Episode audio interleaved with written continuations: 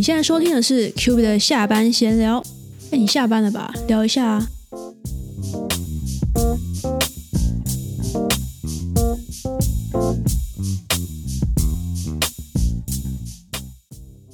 Hello，欢迎收听今天这一集的 Q B 的下班闲聊，我是 Q B。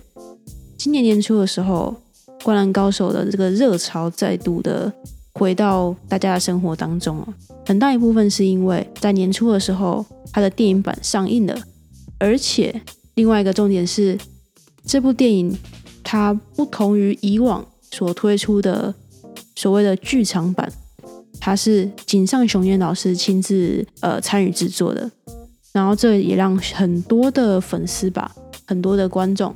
很多小时候看着《灌篮高手》长大的大家们特别的期待，然后也。非常的算是触动自己记忆中的某一个部分吧，特别感动。但说到井上雄彦，我觉得很多人直觉就会说，哦，他是那个《灌篮高手》的作者，但是很少人会说，哦，《灌篮高手》我知道他是井上雄彦的一个代表作。这也就是有时候我会觉得，好像井上雄彦某种程度上是不是被自己代表作的光芒给盖过去了？当然啦，我相信他自己应该是不会太介意，只是说。换个角度来看，也是蛮有趣的。那既然呢，我也是今年年初的时候被烧到的《灌篮高手》迷之一哦，就不得不来讲讲井上雄彦的故事。井上雄彦呢，他本名叫做陈和雄彦，他是日本非常知名的一个漫画家哦。他出生于一九六七年的日本鹿儿岛县。他代表作除了大家最熟知的《灌篮高手》之外，还有《Real》《浪人剑客》等等的。那其中最为人熟知的就是《灌篮高手》了。它大概的连载期间呢，就是在一九九零到一九九六这个期间。井上呢，他从小其实就很喜欢画画，但不是只有说画漫画而已，是画所有的东西。所以很自然而然的、很直觉性想到他想要做的事情。都会去跟绘画、画画有所关联。高中的时候，他其实原本是想说毕业之后去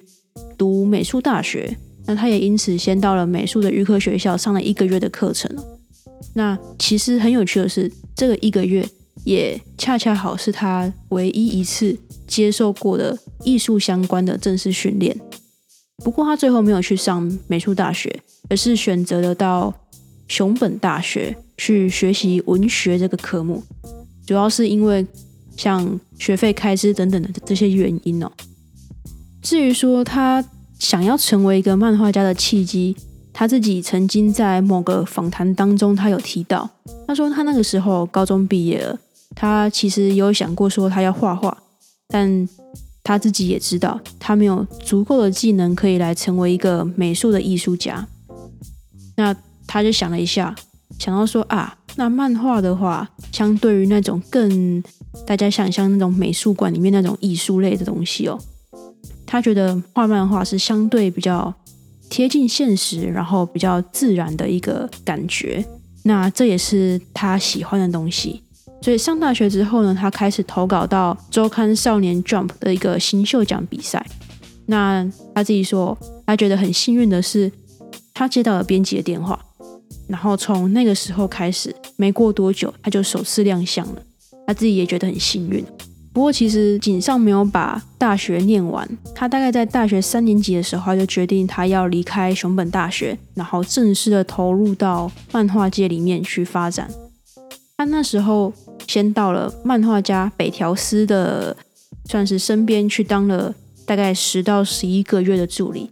北条司呢，他就是画那个。城市猎人的这个作家当助理的这段期间呢，正是学习到了画漫画的一些基础知识。原来是要这样子去架构啊，怎么样去处理啊，等等的。那在一九八八年，也就是井上二十一岁的时候，他用他的本名陈和雄彦，借着获得手中奖的《紫色的风》，那也有中文是把它翻译成《紫色枫树》，他借由这个代表作正式出道。那值得一提的是，他的这个出道作品呢，里面也有也有一个流川枫的这个角色。那很多人就说，哦，这个流川枫跟之后《灌篮高手》里面流川枫的形象很像，都是那种长得帅帅的啊，然后运动也好啊，然后很多人喜欢，很完美的那种形象，就非常的类似。大家就有在猜测说，会不会他是《灌篮高手》里面的流川枫的前身之一呢？为什么说是之一？因为他好像很喜欢流川枫这个角色，所以在除了《紫色风书》的这个算是他的出道作品之外哦，还有几部其他的比较短片的作品，好像也有同样的角色出现过。那刚刚前面有提到嘛，他的《紫色的风》这个作品是借由手冢奖而出道的。先简单介绍一下什么是手冢奖，它是日本集英社推出的一个奖项哦。它跟另外一个赤种奖，两个呢是目前日本漫画界最具有权威的一个新人奖。那它的这个手冢跟赤种其实是借由日本的搞笑漫画的大师赤种不二夫跟日本的漫画之神手冢治虫两位老师的名字而取名的奖项哦。那这两位大师其实他们。两个在生前的时候都是担任这些奖项的主审，他们会用自己的审美啊、自己的经验来看说，哦，哪一些他们觉得比较有前瞻性，那这些新人可能就有机会获得这些奖项。那这两个奖项的大赏呢，奖金都是两百万日币。不过更大，我个人觉得更吸引或者说更让它具有权威性的一个点在于说，除了奖金之外。新人得奖之后，他们还可以在主办出版社的旗下的这个漫画周刊连载。这就是为什么井上雄彦他可以借由这一个管道而出道的原因哦。所以呢，这对于就是向往职业漫画家的新人来讲，他们算是一个非常高等级的一个荣誉。那井上雄彦有哪一些代表作呢？前面提到就是《灌篮高手》嘛。还有 Real，还有浪人剑客。那我接下来也会稍微的简单介绍一下这三部作品。那有兴趣的人呢，听完或许也可以想一下，要不要直接去冲一波，然后直接去看一下原著，这也是蛮有趣的。好啦，那第一个最印象深刻，而且算是老少咸宜、年龄层分布非常广的一部作品，就是《灌篮高手》了。它是一九九零到一九九六这期间连载于集英社的周刊《少年 Jump》的一个作品哦，至今已经销售量，它的漫画的销售量已经超过一亿两千万册，非常惊人的一个数字。它的内容呢，虽然应该很多人知道，还是非常概略的讲一下。内容呢是以日本的高中篮球为主轴，主角呢就是樱木花道，他是一个篮球的门外汉。为了要追一个他暗恋的一个女生，叫晴子，他就说：“哦，我也很喜欢打篮球。”然后他就加入篮球社。但偏偏呢，晴子她迷恋的是另外一个樱木的死对头，叫流川枫。两个人常常也会有一些很搞笑的对话。然后再加上湘北篮球队，他们里面的组成呢，基本上就是一堆问题儿童。他们里面也常用“问题儿童军团”来形容自己。但其实我觉得他们就是各有特色啦，然后呃各自也都有各自的一些故事。那这样的一个军团呢，在湘北队完全不被看好的情况之下，那他们就非常热血，然后又很搞笑的开始了他们的篮球旅程，最后也打进了全国大赛。就像井上他自己说过的，漫画是自然现实的，《灌篮高手》这个作品的诞生，其实也跟井上他的自身经验是相关的。因为井上高中的时候也是打篮球，不过他那个时候他还是初学者。那说到为什么他会那么喜欢篮球呢？他自己是说，他可能就是很喜欢那种不断的努力努力，然后慢慢进步的这个过程吧。那他个人特别喜欢在全队练习之后，一个人留下来练投篮或是练运球，这种透过身体、透过球在跟自己对话的感觉，让他会觉得蛮开心的。那问到说为什么会想要以篮球为题材去画一个漫画呢？因为毕竟打篮球跟画画是两回事嘛。他那时候他觉得他也只有篮球而已，因为要贴近现实嘛，所以他也只能画篮球而已。因为那个时候他其实也缺乏社会的经验，所以唯一可以毫无虚假、真诚的传递给大家的东西，可能也只有篮球。再加上当时对于日本的社会来讲，篮球一直不是一个非常主流的第一顺位或第二顺位的一个运动，所以当时篮球的相关漫画其实也非常少。如果他不去画的话，那可能也不会有皮汉人去画了。这也就是为什么他决定把篮球以灌篮高手的方式这样呈现出来。接着，在一九九三到一九九六的期间呢，日本的东映动画制作呢，他就把灌篮高手的这个漫画把它制作成了动画，更接连在台湾、香港等地播放。那在一九九四、一九九五这两年间，也连续播放了四部的剧场版。那我觉得这某种程度上算是《灌篮高手》的一个转捩点吧，就把他这部漫画的影响力更提升到了下一个层次。甚至说，因为是动画嘛，那还有片头曲、片尾曲，那这些歌曲甚至到了可能二十几年后的现在，你把片头曲、片尾曲一放出来，还是很多人内心中被触动的一种感动吧。虽然说美中不足就是动画版的结局。直至今日哦，还是停留在湘北篮球队他们打进了全国大赛，然后要准备要进军的那个桥段，不像漫画，其实已经有一个结局了。虽然这一点会让大家觉得比较稍微可惜一点啦，不过我觉得大家好像也自然而然的就是接受了，说动画版就是会停在那边。那进军全国大赛之前的其他的桥段，不管说是遇到海南队、林南队等等的。这个一路过关斩将的这个集数，大家还是看得非常的热血沸腾。不过说到当《灌篮高手》的漫画不再只是漫画，不再只活跃于漫画界，而是以动画，不管是影剧、影像、呃电视等等的形象，打破它既有的观众群，把有机会接受到的关注度提升到下一个档次的这个这个模式吧。我觉得让我联想到现在很多的韩剧，其实。好像也有类似的一个感觉，就是他们会挑选比较受欢迎的网络漫画或是小说，然后把它改成戏剧。那如果成功的话呢，就会连同戏剧、原著，甚至说整个歌曲这一整条的生态链、产业链，他们都会一起的提升知名度。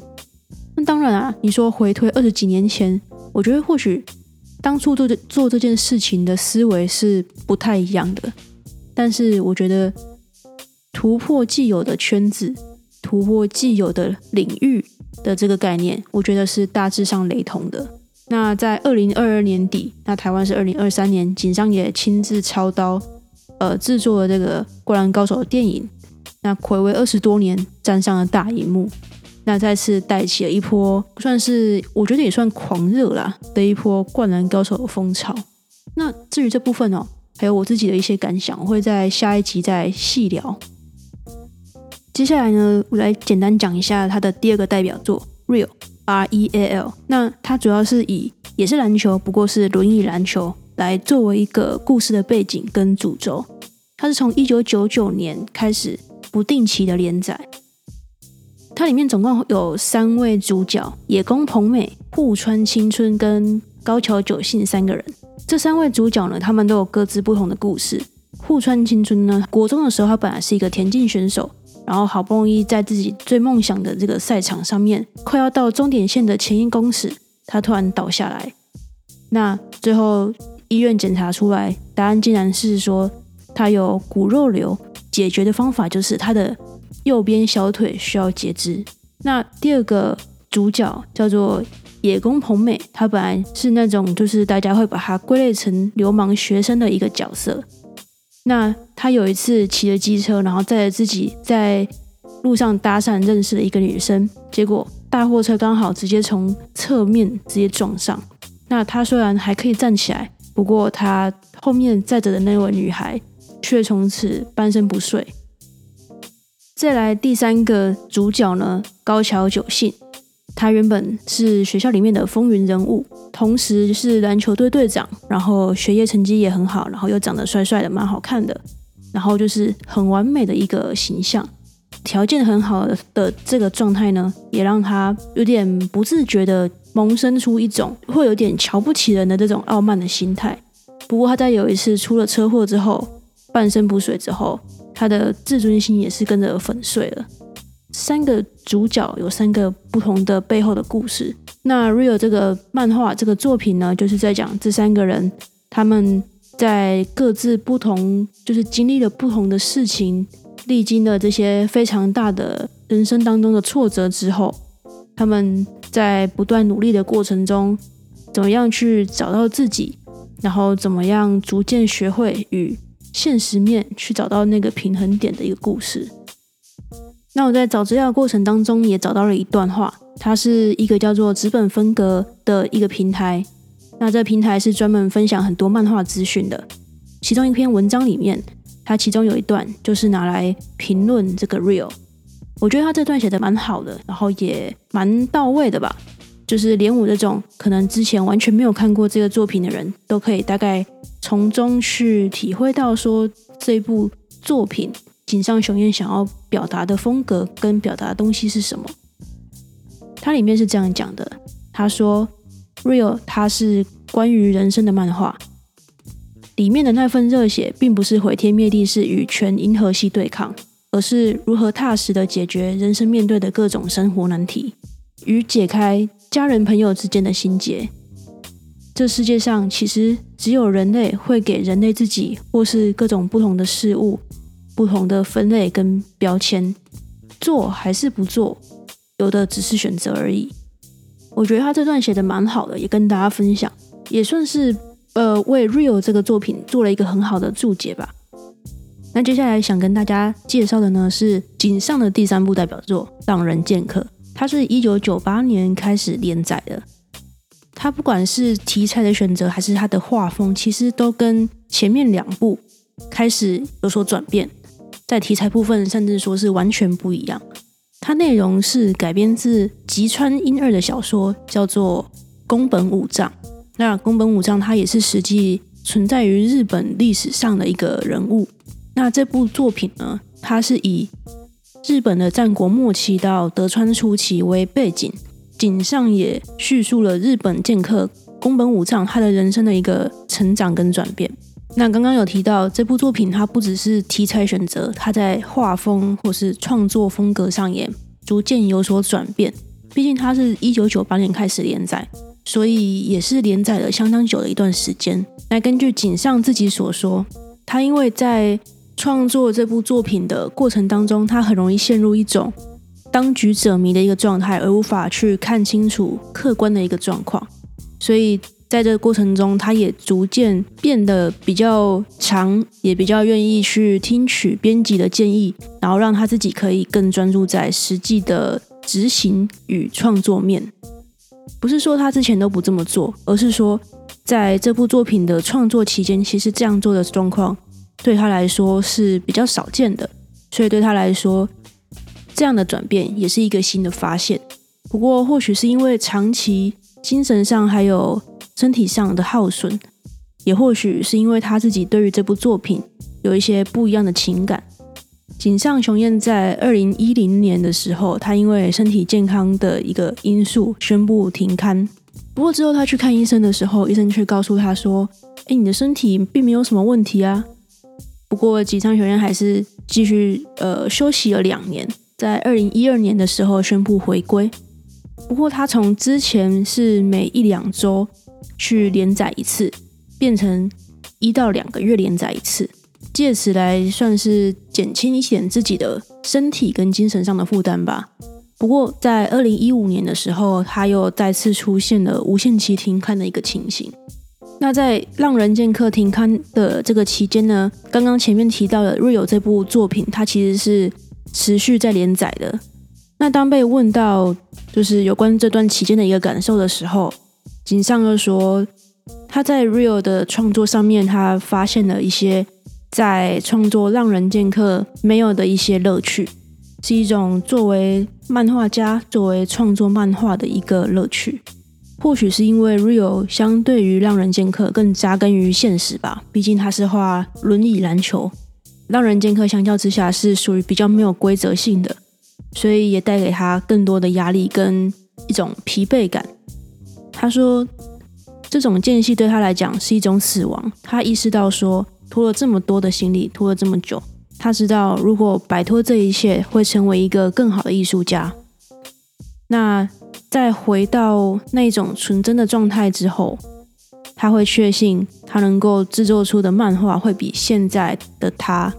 的能力好上非常多倍。在那之前，过早的回去工作，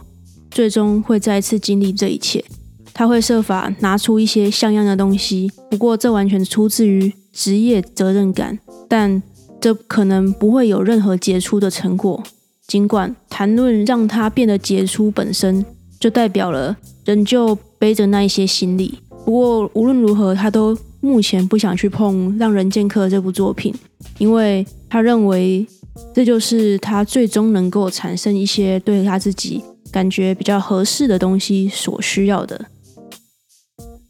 那回顾井上雄彦三十多年的一个漫画生涯，改变或者是说发展。其实从作品集的创作一个排列顺序，也依稀大概看得出一个轮廓。从《灌篮高手》到《让人剑客》，有点像是从一个男孩逐渐成长。初期的时候，井上要画的是一种很酷的感觉，呃，很热血，事物很美好的一面，很正向的感觉。那就他自己所叙述呢，就有点像是游乐园一样。大多数人都觉得很有趣，世界其实也是需要这样的漫画，但却不一定是一定要他来画。随着年纪还有价值观的改变，现在的他也开始有比较有办法去画出一些属于人类的丑陋或是困难不太好的这一面。这些或许展现出来的是事情负面的这一面但这样的人性黑暗面。有时候却是更扎根于现实的，他们所衍生出来的光亮，有时候也因此更有办法直接说出大家心里的心声吧。那身为一个篮球迷，他也曾经用 Michael Jordan 来比喻他自己的作品还有价值观的一个转变。Michael Jordan 在球员的时期的一个巅峰，选择退休之后复出，又冲上巅峰，然后又二度退休。那现在是 NBA 黄蜂队的老板，井上说，所谓活跃的时期是生命的一部分，但他最终都会经历衰退，成为下一个人的垫脚石。就像许多的我们一样，井上的职涯或者说他的人生，就是有高有低，有起伏。那面对落下，他尽量不把它看成一种衰退。而当有一次的访谈当中被问到说有什么样的建议可以给可能未来也是想要当漫画家的人的时候，他想了一下，他说：“呃，漫画是一种非常直接的表达方式，它可以显示出你是哪一种人。那尽管在发展漫画的技能或者说获取一些相关的知识是非常非常重要的，但也希望在努力的同时可以。”认真的考虑发展自己，努力的同时也考虑发展自己的句话，我觉得即便不是漫画家，也算是适用于许多人吧。而这许多人里面，当然也包括我。那这集的最后呢，来算是分享一个比较有趣的一个小环节啦，就是井上雄彦的网站。那网址我会附在下面的资讯栏，也欢迎大家亲自去看一下。它里面有中英日三个版本可以做切换，这个做法蛮有趣的。那如果你把它切换到中文版的话，它里面的部落格的部分，它取名叫做《浮生记》。我不知道它是不是这个灵感来自于“偷得浮生半日闲”这句话啦。但如果是这样的话，我觉得跟井上也蛮搭配的。但里面的文章啊，就像部落格那些，它其实有非常多广泛的内容，包含说他之前。在报社的邀请之下，他有做了一系列的跟日本职篮 B League 选手访谈的一些后记，也有他去探访灌篮高手奖学金得奖的这些选手，他们在美国的一些状况。那也有他的个人旅行，甚至是说他的自家的文具店的一些状况的一些简单记录，我觉得蛮有趣的。而且当你直接去参观他的这个网站的时候，整个界面非常的简单，但又不失一点轻松然后幽默的感觉。那每一篇文章，它一开始都会有一个代表这篇文章的一个图片。那很多呢，其实是锦上他自己手绘的部分，尤其是呃选手访谈后期的部分。所以整体来讲，我觉得这个网站是非常值得大家去逛一逛哦，也蛮有趣的。特别如果你是日文还不错的朋友，非常推荐直接去看日文版，因为或许是因为翻译的关系吧，所以。就是内容的多寡还是有一点差距的，而且在里面我才知道原来井上还有自己的文具店。那其中听说，呃，画着樱木花道图样的徽章哦，好像是一直以来的一个热卖产品。总之，我会把这个网址放在呃底下资讯呢，也欢迎大家去亲自体会一下。那当然，回到今天的整体内容，人是立体的，尽管井上雄彦的职业。本身是漫画家，但他的成长或转变不会只和漫画有关系，包含展览、奖学金，甚至说他的文具店，以及今年上映的电影，我相信都是参与其中的一部分。每个人的故事都有所不同，不过各种时期的心路历程，怎么选择、怎么面对，我觉得都是非常值得跟所有人分享的一些宝贵经验。也感谢今天大家的收听。如果你有什么样的想法，或者是还想要听什么样的内容，也欢迎 IG 私讯，并在各个聆听 Podcast 平台留下五星评论。那我是 Cubit，今天的 Cubit 下班闲聊就到这边，我们下一集继续再见，拜拜。